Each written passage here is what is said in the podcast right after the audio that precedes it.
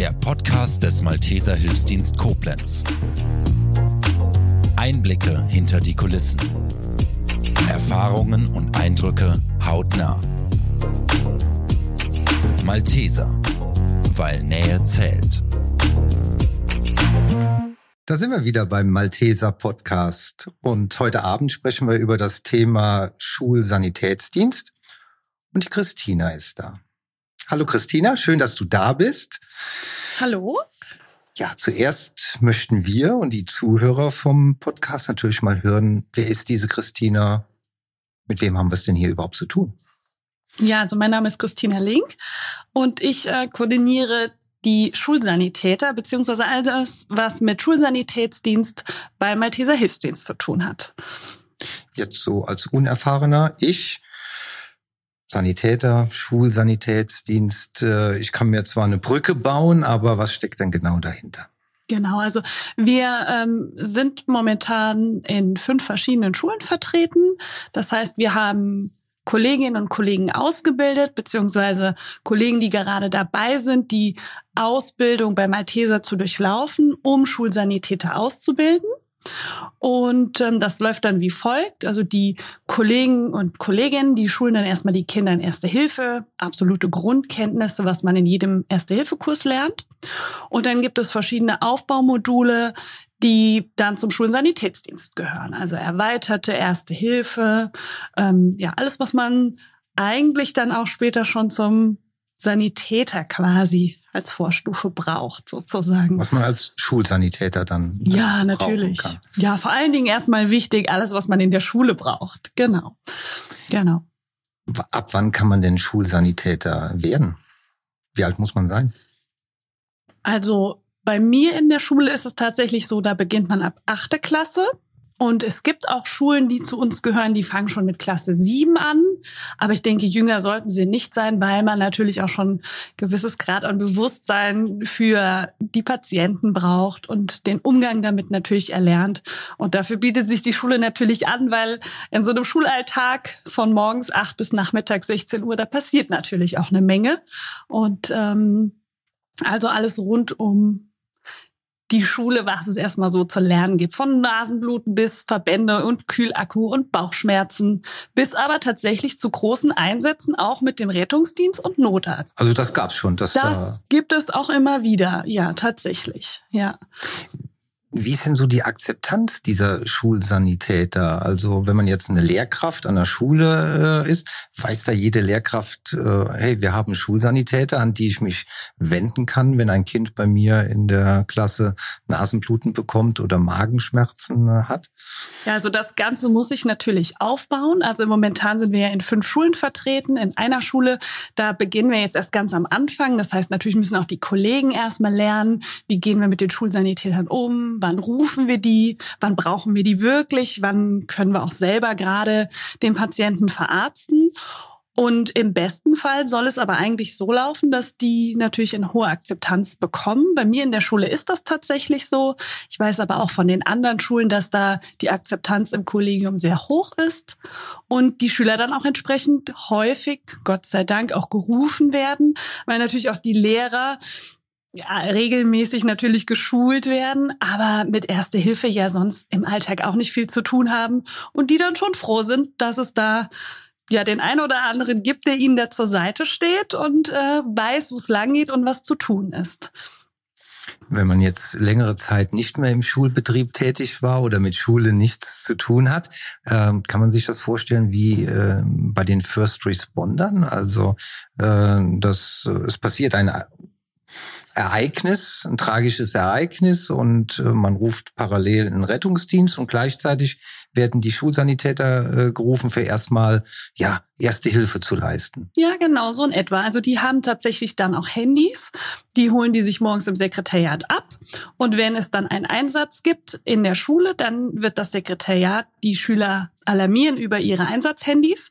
Und dann kommen die direkt zum Sanitätsraum oder gehen in den entsprechenden Klassenraum und haben dann auch ihr Equipment, also die haben Notfallrucksack, die haben ein ähm, Ärztehilferaum tatsächlich mit Kühlschrank und mit dem großen Equipment, was man auch schon äh, auf den äh, Rettungsfahrzeugen findet. Also wir haben eine Trage, wir haben Liegen, wir haben ähm, ein Stiffneck, wir haben Sam Splints da. Also wir haben schon ganz gute Sachen. Gut, Medikamente natürlich nicht, logischerweise. Ähm, und dann werden die gerufen und dann verschaffen die sich erstmal einen Überblick über die Lage und gucken, was da los ist. Und die entscheiden dann in der Regel zusammen, entweder mit dem Sekretariat oder mit dem Lehrer, der eben die Aufsicht hat, ähm, wie dann weiter vorgegangen wird. Und die rufen dann auch ganz selbstständig den Rettungsdienst, die weisen den ein, die stellen sich unten hin, machen eine Übergabe tatsächlich mit Protokoll und allem drum und dran. Das hört sich hochprofessionell an. Ähm, ja, das äh, ist es auch. Das ist auch tatsächlich das Ziel, ja. Wie ist denn die Akzeptanz bei den Schülern? Wie reagiert dann, also wenn jetzt diese Schulsanitäter neu installiert werden, das ist ja ein Prozess, der da äh, stattfindet. Ja. Wie ist denn so die Resonanz bei den Schülern? Also A, daran teilzunehmen und B, äh, ja zu wissen, Mensch, da gibt's äh, vielleicht zwei Klassen unter mir jemanden, der sich gut in Erste Hilfe auskennt. Ja, also tatsächlich auch sehr hoch. Also das sieht man auch an den Wahlen. Also wir haben jedes Jahr viele Schüler, die sehr gerne in die AG kommen möchten. So viele können wir gar nicht aufnehmen. Im Moment sind die AG-Größen, ich sag mal, so um die 20 Kinder in allen Schulen. Plus, minus, das schwankt immer so ein bisschen. Ähm, von Schuljahr zu Schuljahr. Aber bei den Schülern ist das auf große Akzeptanz gestoßen. Die Schulsanitäter sind auch sehr präsent im Schuljahr. Also das heißt, wenn wir jetzt zum Beispiel eine Sportfestwoche haben, dann machen die auch die ganze Woche Sanitätsdienst, dann haben die ein Zelt mit einer Trage, mit mobilen ähm, ja, Möbeln tatsächlich und besetzen dann da auch von morgens 8 bis 13 Uhr ähm, so ein kleines Häuschen und versorgen dann da die Patienten bei Fußballturnieren und Volleyball und was eben das ganze Jahr über so passiert und wenn ein Sommerfest ansteht, dann ähm, haben die auch ihren Rucksack dabei und dann laufen die auch durch das Schulgebäude und schauen, dass alles, äh, ja, dass alles gut geht. Du sagtest, die ähm, Begeisterung bei den Kindern, bei den Schülern ist groß, dort in dieser AG ja. teilzunehmen. Trotzdem kann ich mir vorstellen, dass noch viel Öffentlichkeitsarbeit betrieben werden muss, um es an vielen vielleicht sogar an allen weiterführenden Schulen zu installieren. Ja, natürlich, das auf jeden Fall. Vor allen Dingen geht es ja auch darum, den Schülern und am Ende ja auch den Kollegen, den Lehrern und überhaupt den Menschen, die auch uns besuchen in der Schule, zu zeigen, dass Erste Hilfe leisten gar nicht schwer ist und dass das wirklich jeder kann und äh, egal wie alt man ist, dass da jeder zu fähig ist. Und ich finde, dafür sind die Schulsanitäter ein super Beispiel, gerade wenn es um Beruhigen, Betreuen, ähm, Rettungsketten einzuhalten äh, geht, ähm, wie aber auch wie Kleinigkeiten, ein Pflaster kleben, ähm, Verbände zu wickeln und ja dann aber eben auch für den ganz großen Notfall ähm, gerüstet zu sein tatsächlich. Und eben jede Woche dann auch darin ja Übung zu erhalten. Also die Kinder machen das entweder in einer AG-Form oder treffen sich in anderer Form regelmäßig alle zwei drei Wochen und ähm, durchlaufen ja dann die Module und bleiben somit dann immer aktiv im Geschehen auch drin und verlieren die Übung auch nicht.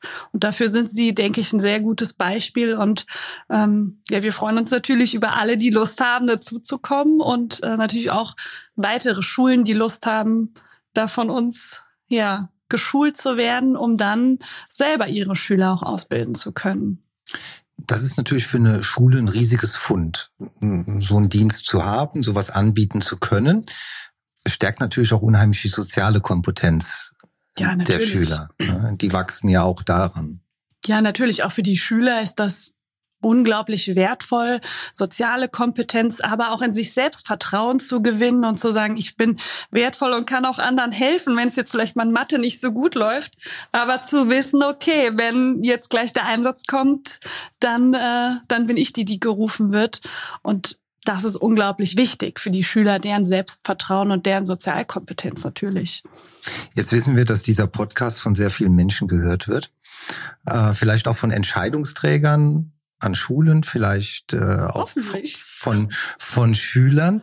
Ähm, wenn wir jetzt das Interesse geweckt haben sollten, ähm, wie könnte der weitere Weg sein? An wen kann man sich wenden? Wo kann man sich informieren, wenn man sagt, hey, genau das möchte ich bei mir an der Schule auch haben? Ja, also natürlich direkt bei Malteser, das geht natürlich, oder eben auch bei mir, ähm, dadurch, dass ich die, Koordinatorin hier bin. Das heißt, sowohl die Schüler als auch die Lehrer können sich melden und dann vereinbaren wir einen Termin und dann schauen wir, welche Möglichkeiten es gibt, um einen Schulsanitätsdienst bei Ihnen an der Schule zu implementieren. Das ist aber gar nicht so schwierig tatsächlich. Also wichtig ist erstmal die Bereitschaft äh, genau. dafür und den Kontakt aufzunehmen und der Rest ist ein eingespieltes Team. Ja, genau. Genau. Ja, wir freuen uns über jeden, der Lust hat, äh, zu uns zu stoßen. Genau. Sehr schön. Und äh, ich hoffe und ich denke, wir haben das Interesse bei sehr, sehr vielen Menschen geweckt. Das war mehr als informativ gewesen, eine tolle Sache, äh, die du koordinierst, äh, sowohl für die Malteser als auch an deiner Schule, wo du tätig bist. Äh, gibt es abschließend vielleicht noch einen kurzen Aufruf, den du loswerden möchtest? Ja, wir freuen uns über alle, die Lust haben, auch Teil der großen Schulsanitäterfamilie bei Malteser zu sein. Und auch die Schüler dürfen gerne sich äh, umhören, was an anderen Schulen so passiert. Und wir freuen uns. Jeder, der Lust hat, äh, darf natürlich gerne dabei sein. Das war's mit dieser Folge des Podcasts der Malteser Koblenz. Wir bedanken uns fürs Zuhören und freuen uns, wenn Sie auch das nächste Mal wieder einschalten. Malteser, weil Nähe zählt.